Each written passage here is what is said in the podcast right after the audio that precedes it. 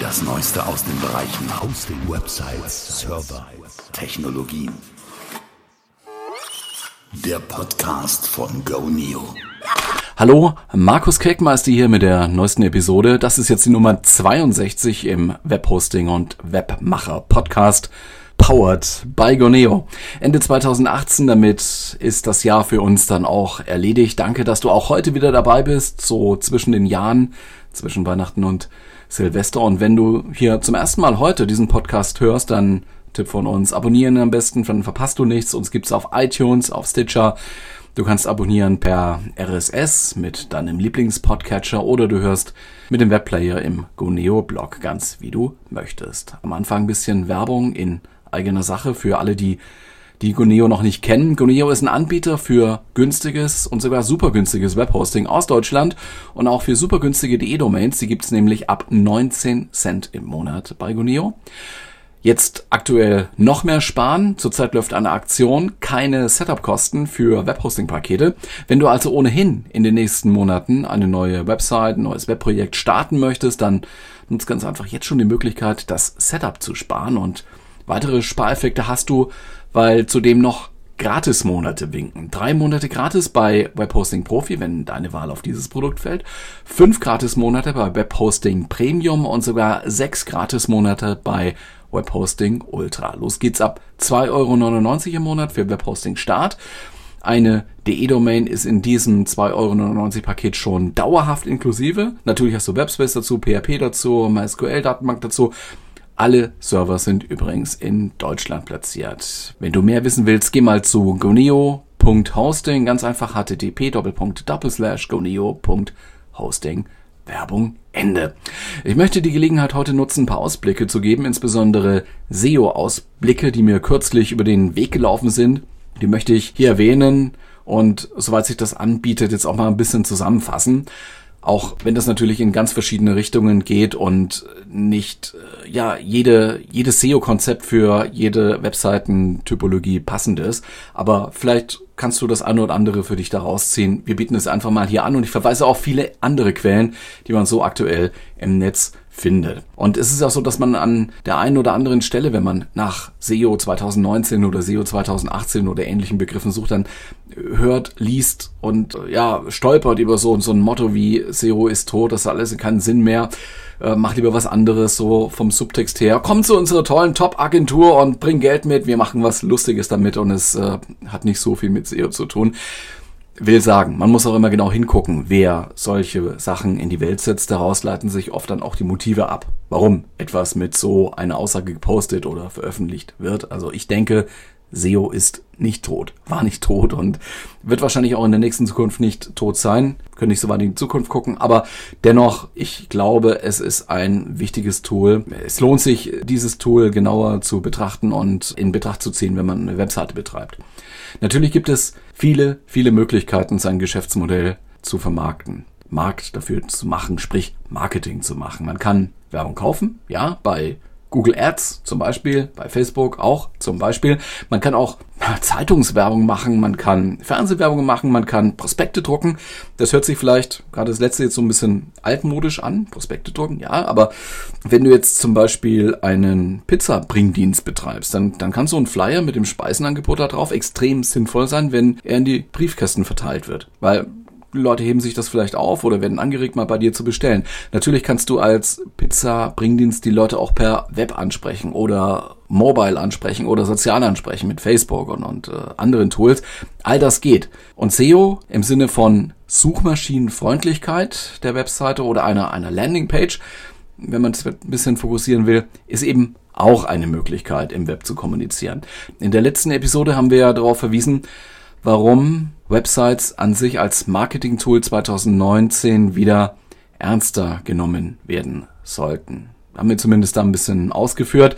Wir hatten jetzt eine lange Phase, in der es wirtschaftlich sehr, sehr gut lief und in der es eigentlich immer noch gut läuft in Deutschland. Aber es gibt hier und da doch einige Signale, die auf eine Eintrübung der Konjunktur hindeuten, speziell auch im Technologiebereich. Da brauchst du nur mal auf die Aktienindizes gucken, äh, TechDAX oder eben auch der DAX an sich. Momentan ist das alles nicht so positiv über das Jahr gerechnet und die Aussichten für das nächste Jahr, wir, wir wissen nicht, wie das wirklich aussieht und ausgehen wird, aber momentan sind die Signale nicht allzu positiv. Das bedeutet jetzt, dass man äh, nicht mehr nur warten kann, bis die Kunden von selbst mal anklingeln und unbedingt dein Produkt oder deine Dienstleistung äh, erhalten wollen, sondern das Geld sitzt vielleicht bei den Kunden jetzt nicht mehr so locker wegen dieser Aussichten, die ja jeder auch so ein bisschen spürt. Und man muss als Marketer schon mehr tun, um die Zielgruppe zu erreichen und die Potenziale besser auszuschöpfen. Ja, da kommt sowieso immer mehr rein in dieses äh, Marketingfeld, da kommt ein Stück Vertrieb mit rein, da kommt ein Stück Verkauf mit rein, da kommen neue Kennzahlen dazu. Ja, und äh, da braucht man natürlich auch ein paar Konstanten, auf die man sich verlassen kann. Und da gehört die eigene Website eigentlich schon dazu.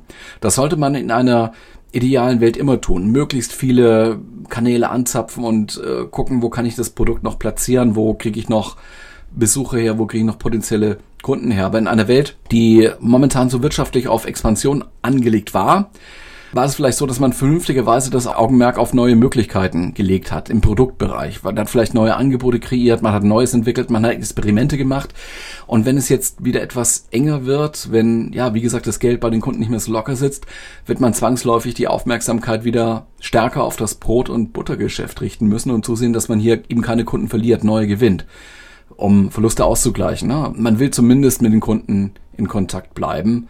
Vielleicht auch, um sie in neue Geschäftsfelder zu lenken oder um ihnen neue Produkte oder Varianten oder neue Serviceangebote vorzustellen. In diesem Sinn also einige beachtenswerte SEO-Ausblicke auf 2019, weil wir denken, die Webseite kann da einiges für dich tun. Und SEO ist eins der wesentlichen Dinge, die du auf dem Schirm haben solltest. Der erste Tipp, den ich hier nennen möchte, ist von Marco Young und seiner Agentur Somago in Berlin. In der SEO-Szene sicherlich sehr bekannt. Es handelt sich bei dieser Empfehlung hier um einen Podcast. Also ich empfehle hier einen anderen Podcast. Das tun wir ab und zu. Konkret möchte ich hier verweisen auf Episode 88 im Wayne Podcast, wie das heißt. Das ist eine Zusammenfassung aktueller Online-Marketing-Trends verpackt als Jahresrückblick und verpackt als Ausblick auf 2019. Ich weiß jetzt, dass man nicht beliebig viele Podcasts hören kann und es ist halt so, man, man hat ein bestimmtes Budget pro Tag, vielleicht wenn man im Zug sitzt, im Auto fährt oder so, und es, man hat nicht jeden Tag vier Stunden Zeit und da hat man inzwischen sein Programm, wenn es solche Zeiten, wo man die Augen auf der Straße oder sonst wo haben muss, auffüllen möchte. Und jeder hat sein Programm da eigentlich gefunden. Alles, was jetzt dazu kommt, ist, kommt noch irgendwie oben drauf und das muss vom Zeitbudget irgendwo abgeknapst werden. Ja, aber Vielleicht ergibt sich jetzt zur Jahreswende die eine oder andere Gelegenheit, mal woanders auch reinzuhören, außerhalb der Podcasts, die du vielleicht sowieso empfängst. Aber drei Elemente, also mindestens drei Elemente in der Episode Nummer 88 im Brain Podcast, wie das heißt, sind in diesem Zusammenhang hörenswert. Auf die möchte ich ganz gezielt verweisen. Erstens Tipps und Infos zu SEO-Plugins für Chrome. Was sollte man sich zumindest mal angucken, wenn man in den Bereich SEO gehen möchte. Zweitens, wie stellt man ein SEO-Team auf, besonders in Zukunft? Was sind die Hauptherausforderungen? Wie kann man das angehen? Nun wird jetzt auch nicht jeder vor der Aufgabe stehen, gleich ein Team zusammenzustellen, aber vielleicht muss, ja, in, in der kleinen Firma, in der drei, vier, fünf, sechs Mann Unternehmung, da die eine oder andere Aufgabe umverteilt werden. Äh, so kann man mal entlang dieser, dieser benannten Herausforderungen mal überprüfen, was bedeutet es eigentlich für mich und meine Firma oder für mich auch nur als Ein-Mann-Unternehmen auf was ich, muss ich da eigentlich achten, auf was kann ich mich da einstellen. Und der dritte Punkt ist der Verweis auf neue Google-Aktivitäten hinsichtlich der Websuche, die vielleicht bald nicht nur eine Websuche ist, also jemand gibt irgendwo Begriffe ein und dann kommt eine Ergebnisliste, sondern wir haben es auch mit Voice und so weiter zu tun und die wachsende Bedeutung von Entities, wie es auf Englisch heißt, oder auf Deutsch Entitäten. Also, ich sag mal so Sinneinheiten. Das erwähne ich, weil das doch eine gewisse Neuerung darstellt, offenbar. Äh, an dieser Stelle verweist auch der Wayne Podcast auf eine SEO-Konferenz und auf eine Keynote, was jetzt gleichzeitig auch mein zweiter Lese-, Hör- bzw. Anseh-Tipp ist. Übrigens findest du diese Links zu allen genannten Quellen hier in den Show Notes. Jetzt weiß ich, bei Apple ist das ein bisschen schwierig geworden mit den Show Notes. Da gibt es aber auch einen Link, wenn du mit dem iPhone oder so anhörst, äh, Folgennotizen. Auch da steht dann alles konkret oder auch im Guneo-Blog. Da sind alle Quellen nochmal aufgelistet. Und ein Verweis zu dieser kompletten Shownotes-Liste ist dann wiederum in den Folgennotizen, wie es bei Apple heißt, also in den Shownotes. Ja, also der zweite Lese-, Hör- bzw. hier in diesem Fall Anseh-Tipp ist ein Vortrag von Markus Tandler. auch ein sehr bekannter Suchmaschinenoptimierer. Äh, der hat eine Keynote gehalten bei einer Veranstaltung SEO.com, kennt man auch in der Szene, das war vor kurzem erst, 2018. Und diese Keynote ist auf Facebook gestreamt worden. Da kann man es auch noch ansehen auf Facebook. Also es wurde aufgezeichnet und Facebook äh, zeigt das noch. Ich weiß allerdings nicht, wie lange diese, diese Videos da automatisch vorgehalten werden. Vielleicht für immer, vielleicht nimmt sie auch der Anbieter raus. Keine Ahnung. Also vielleicht in, in Kürze angucken, sonst verschwindet dieses Video vielleicht. Also es ist diesmal nicht auf YouTube. Zumindest habe ich es da nicht gefunden. Ja, äh, Markus Tandler hat sehr viele Slides da gezeigt im Rahmen seiner Keynote, aber äh, wenn man sich das Video so insgesamt ansieht, das sind mehrere hundert Slides, hundert Folien sozusagen, die gehen da durch, ja. Wenn man sich das Video aber ansieht mit den Kommentaren dazu, dann macht es auch alles Sinn. Der Link auch dann in den Show Notes. Ich will dem nicht allzu sehr vorgreifen, aber man liest es auch an anderen Stellen. Das Thema Entitäten ist offenbar wichtig geworden in Zusammenhang mit Google, mit der Google-Suche. Und wer eine Website positionieren möchte, sprich SEO machen will, wird sich damit zu beschäftigen haben, gehe ich mal stark davon aus. Ich versuche das mal so folgendermaßen zu umreißen, um, um so ein bisschen, bisschen Licht da reinzukriegen in diesen Begriff. Also klassischerweise ging es ja bei der Websuche einst um Begriffe, um Keywords, ja. Die Minimalanforderungen der Suchmaschine war, im Index, der da zusammengesammelt wurde aus allen Webdokumenten, die gecrawlt worden sind, also im Index nachzuschauen, ob der vom User eingegebene Begriff in einem oder mehreren dieser Webdokumente auftaucht im Index. Ja? Wenn ja, dann kommt dieses Webdokument, wo der Begriff drin ist, in die Menge der potenziellen Treffer. Es ist also ein Treffer sozusagen. Nun stellt sich dann noch die Frage, wie wichtig, relevant, wie passend ist der Treffer? Eine Suchmaschinenergebnisliste ist ja eine geordnete Liste. Das heißt, oben sollte der in irgendeiner Weise passendste, wichtigste, relevanteste Treffer stehen. Auf Position 2 der zweitwichtigste, auf Position 3 der drittwichtigste und so weiter und so weiter. So, und jetzt, um die Reihenfolge festzulegen, gibt es jetzt verschiedene Methoden. Einst war das bei Google der berühmte PageRank-Algorithmus. Man hat sich da angeguckt, grob gesagt, wie ein Dokument verlinkt ist. Also wenn mehr Links da drauf zeigen von außen, mehr, mehr Webseiten, andere Webseiten darauf verweisen, auf dieses spezielle Webdokument, dann muss das irgendwie wohl so wichtig sein. Das war so ein bisschen die, die Idee dabei. Ist auch heute noch nicht ganz verschwunden, aber ist immer weiter ergänzt worden. Das Konzept, wie Suchmaschine funktioniert und wie Suchergebnisse bewertet werden, wurde sehr, sehr erweitert, unter anderem mit dem sogenannten Knowledge Graph, der wurde, glaube ich, so 2012 dann mal aktuell. Hier wurde dann der Kontext mit einbezogen. Das ist relativ schwierig für eine Suchmaschine, ja, also Kontext ähm, zu erkennen, Kontext äh, irgendwie zu kategorisieren. Und hier kommen jetzt diese Entitäten ins Spiel. Das ist ein Begriff, der ein bisschen ominös klingt äh, und äh, ist aber im Grunde theoretisch recht überschaubar. Also die Herausforderung für die Suchmaschine ist nun nachzusehen, ob in, in einem gegebenen Webdokument vielleicht diese Entitäten vorhanden sind und dann geht es nun darum, diese Entitäten zu erkennen. Was sind jetzt konkret Entitäten? Also gegebene, vorhandene Objekte, es können Begriffe sein, Namen sein, Plätze, Firmen, solche Dinge. Also feststehende Begriffe. Ich weiß nicht, wie ich sonst wiedergeben könnte. Objekte, die man schon woanders auch findet, zum Beispiel in der Wikipedia oder so. Diese können dann auch in Beziehungen zueinander gestellt werden und das ist die große Leistung dabei. Beziehungsweise die Beziehung dieser Dinge untereinander wird erkannt und berücksichtigt bei der Auslieferung eines Suchergebnisses. In Zusammenhang damit, mit solchen Konzepten steht auch Rank Brain. Das geisterte dann auch mal rum. Äh, damit kann Google für die Suchmaschine Bedeutungszusammenhänge dann berücksichtigen, Ähnlichkeiten finden, ja, also ähnliche Begriffe.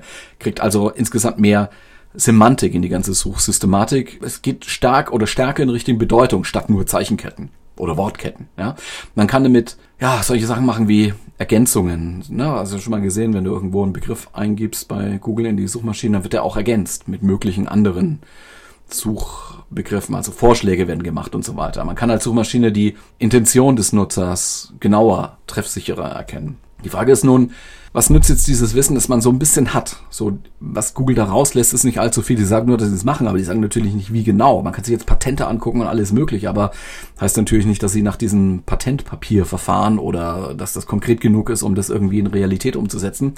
Also, wie kann ich dieses Wissen jetzt anwenden? Vor dieser Aufgabe steht man ja, wenn man dabei ist, seine Webseite für Google zu positionieren oder eben SEO machen zu wollen. Ganz offensichtlich muss man halt versuchen, Teil dieses, äh, ich sag mal, Knowledge Graphs zu werden. Also Webdokumente auszustatten mit den wünschenswerten Entitäten, die man haben will, also wo man, wo man relevant sein will, wo man dabei sein will. Darum geht's ja. Man muss versuchen, relevant zu sein. Wie macht man das? Man muss eine gewünschte Suchintention identifizieren. Mit welchem Begriff, mit welcher Idee, mit, mit welcher Absicht sollen die User auf genau diese eine, meine Seite kommen. Wenn man also, was weiß ich, Zubehör für, egal, Angler oder sowas verkaufen will, muss man das über Angeln auf den Webseiten stehen haben, ja, oder das auch in, in gebotener Weise ausführlich und hilfreich. Also Google sagt da EAT mäßig, also volle Expertise, äh, Authoritativeness und Trustworthiness präsentieren. Das geht also wiederum über den Content. Wie gut das alles für Google so funktioniert oder für die einzelnen Sphären, für die einzelnen Entitäten und Zusammenhänge funktioniert und wie diese Ergebnisse genau mit anderen äh, Signalen sozusagen kombiniert werden, entzieht sich immer noch jeder genaueren Kenntnis. Ich glaube, man weiß es einfach nicht. Man kann auch nicht vorhersagen, welche Ergebnisse einem erwarten, wenn man äh, irgendein ein Keyword eingibt. Kommt da jetzt äh, ja einfach nur eine Ergebnisliste, kommen da Bilder mit, kommen da Videovorschläge mit, kommt da überhaupt Werbung mit? All das kann variieren. Man kann es nicht mehr irgendwie abschätzen. Das ist also daher ein bisschen schwieriger geworden. Es gab eine Zeit, da konnte man aufgrund dieses äh, PageRank-Algorithmus äh, und äh, ja, durch, durch Erfahrungswerte eben doch zumindest näherungsweise sagen, man müsste jetzt hier und dort und dort und dort Links setzen auf dieses Webdokument und dann dann rankt es besser, wie man sagt, dann kommt die Seite sichtbarer sozusagen in der Suchergebnisliste bei einem bestimmten Suchbegriff. Also ich denke, dass das Thema mit Entitäten und Knowledge Graph und, und so weiter noch nicht voll durchdrungen ist. Also man hat da zu wenige Erfahrungswerte, weil man sieht nicht die Gesamtheit, was Google da tut. Wir haben alle gelernt im letzten Jahr und äh, das äh, war auch in den Jahren vorher schon so, Content ist wichtig. Daraus ist das Thema Content Marketing entstanden und hat sich massiv ausgedehnt in die, in die Online-Marketing-Welt. Ja, Content, das sind ja oft Texte. Also im Web hat man es oft mit Texten zu tun, mit längeren, mit kürzeren Texten, die eventuell angereichert werden mit Bildern, Videos werden angebettet, Grafiken sind da implementiert. Das Web besteht aber zu einem guten Teil aus Text, wenn man den Informationsgehalt betrachtet. Also wenn man die Datenmenge anguckt, okay, da Video ist natürlich sehr viel, da braucht man sehr viel mehr Daten, die übermittelt werden müssen, aber wenn es jetzt um den Informationsgehalt geht, wird wahrscheinlich der meiste, die meiste Information wird wohl, was man vorsichtig ausgedrückt, mit Text transportiert im Web. Videos recht und gut, aber finde mal ein Video zu einem konkreten Problem. Ja gut, da gibt es diese, ja, wie schraube ich mein Handy auf, wie tausche ich den Akku oder so. Äh, und dann gibt's noch den ganzen Unterhaltungskram und die Spaß-Channels äh, der YouTuber gibt's immer noch. Aber niemand sucht nach, nach einem konkreten Video bei, Tiddy oder, oder von Bibi oder sowas, sondern man abonniert halt den Channel. Also man nähert sich dem anders und man sucht vielleicht nach den Namen des äh, Creators. Das also jetzt zur zweiten Quelle. Eine dritte Quelle wollte ich heute noch nennen und möchte sie auch empfehlen. Das ist ein T3N-Artikel. SEO 2019 heißt der ganz einfach, diese Trends dominieren das nächste Jahr. Auch das ist verlinkt. Da geht's um, ja, also ein bisschen, ein bisschen überblicksmäßiger um Voice Search, die ja ganz offensichtlich wichtiger wird, weil alle irgendwelche Lautsprecher mit äh, Sprachassistenten zu Hause stehen haben. Nicht alle, aber die Durchdringung steigt natürlich. Es geht um Quality Content. Das geht jetzt wieder ein bisschen in das, was ich zu Content Marketing gesagt habe. Es geht um diese Featured Snippets. Featured Snippets, es ist manchmal bei, bei Suchergebnisseiten, wird die Antwort schon in einem Kasten gezeigt. Also wenn ich jetzt eingebe, wie viele Staaten gibt es auf der Erde, wie viele Länder gibt es auf der Erde, dann wird es sofort als Antwort gezeigt. Da musst du nicht erst irgendwo in ein Webdokument einsteigen und äh, diese, diese eine Zahl dann finden. Also so kann man das natürlich eben auch nutzen. Mobile Indexing ist noch so ein Thema, das da benannt wird in diesem T3N-Artikel und User Experience. Fokus auf den User Intent. Was will der Nutzer? Und befriedige die, die, die Wünsche des Nutzers sozusagen. Im berühmten Search Engine Land Blog habe ich ähnliche Empfehlungen gefunden. Der Artikel ist auf Englisch, ein bisschen reduzierter, heißt Five SEO Trends That Will Matter Most in 2019. Ja, da geht es auch um äh, Mobile First Indexing. Damit zusammenhängend geht es auch um die Seitengeschwindigkeit, also wie schnell liefert der Server die Seite, wie schwer soll die Seite sein, warum das wichtig ist, wird dort erklärt nochmal. Und ganz interessant, aber vielleicht eher für amerikanische Seitenbetreiber aktuell DSGVO und was man tun müsste, wenn man als amerikanischer Webseitenbetreiber Kunden in Europa hat oder haben will in Zukunft. Und dann geht es auch noch um die Amazon-Suche. Also für Produkte, die verkauft werden sollen, dann ist offenbar auch die Amazon-Suche inzwischen wichtig. Und manche sagen auch wichtiger als die Google-Suche. Das ist jetzt natürlich, muss man jetzt die Zahlen so ein bisschen genauer angucken und es kommt natürlich sehr darauf an, um was es da geht. Aber für Produktsuche ist die Amazon-Suche offensichtlich relevanter inzwischen als die Google-Suche. Das ist sehr, sehr erstaunlich. Auch das muss man natürlich mit einfließen lassen in seine Aktivitäten, wenn man Online-Händler ist und äh, wenn man in diese Richtung optimieren möchte. Was mir gar nicht so oft untergekommen ist, ist bei meiner kleinen Recherche jetzt über die neuen SEO-Trends Bilder-SEO. Bilder-SEO, vielleicht weil es kein ganz so neuer Trend ist. Vielleicht, weil es auch schon Meinung der, der Blogger und, und äh, Journalisten schon recht gut erklärt ist. Aber es scheint wichtig zu sein. In diesem Zusammenhang fällt eigentlich in Deutschland immer ein Name, Martin Missfeld. Auch da schreibe ich eine Quelle, einen, einen Link mit in die Show Notes taxeoblog.de. Das hier ist der Webhosting und Webmacher Podcast powered by Guneo, Episode Nummer 62. Das hier ist der Podcast für alle Webseitenbetreiber, für alle, die nach Möglichkeiten suchen, den Erfolg mit der eigenen Webseite zu erhöhen. Wir feiern nun Silvester als nächstes und dann machen wir 2019 wie gewohnt an dieser Stelle weiter. Ich hätte jetzt hier noch meine obligatorische Bitte an dich, wenn du mit diesem Content hier was anfangen kannst, wenn dich das in irgendeiner Weise angeregt hat, mal weiter zu gucken, bewerte diesen Podcast doch bitte auf iTunes, vergib doch gerne auch mal fünf Sterne aus Gründen, du weißt, du kennst das. Mein Name ist Markus Kirkenmeister. Herzlichen Dank für deine Zeit, die du hier verbracht hast, um zuzuhören. Bis nächste Woche dann. Ich wünsche dir ein wundervolles Silvesterwochenende mit allem, was dazugehört. Ich hoffe, wir hören uns dann in der ersten Januarwoche wieder. Guten Rutsch wünsche ich. Bis dann also. Ciao.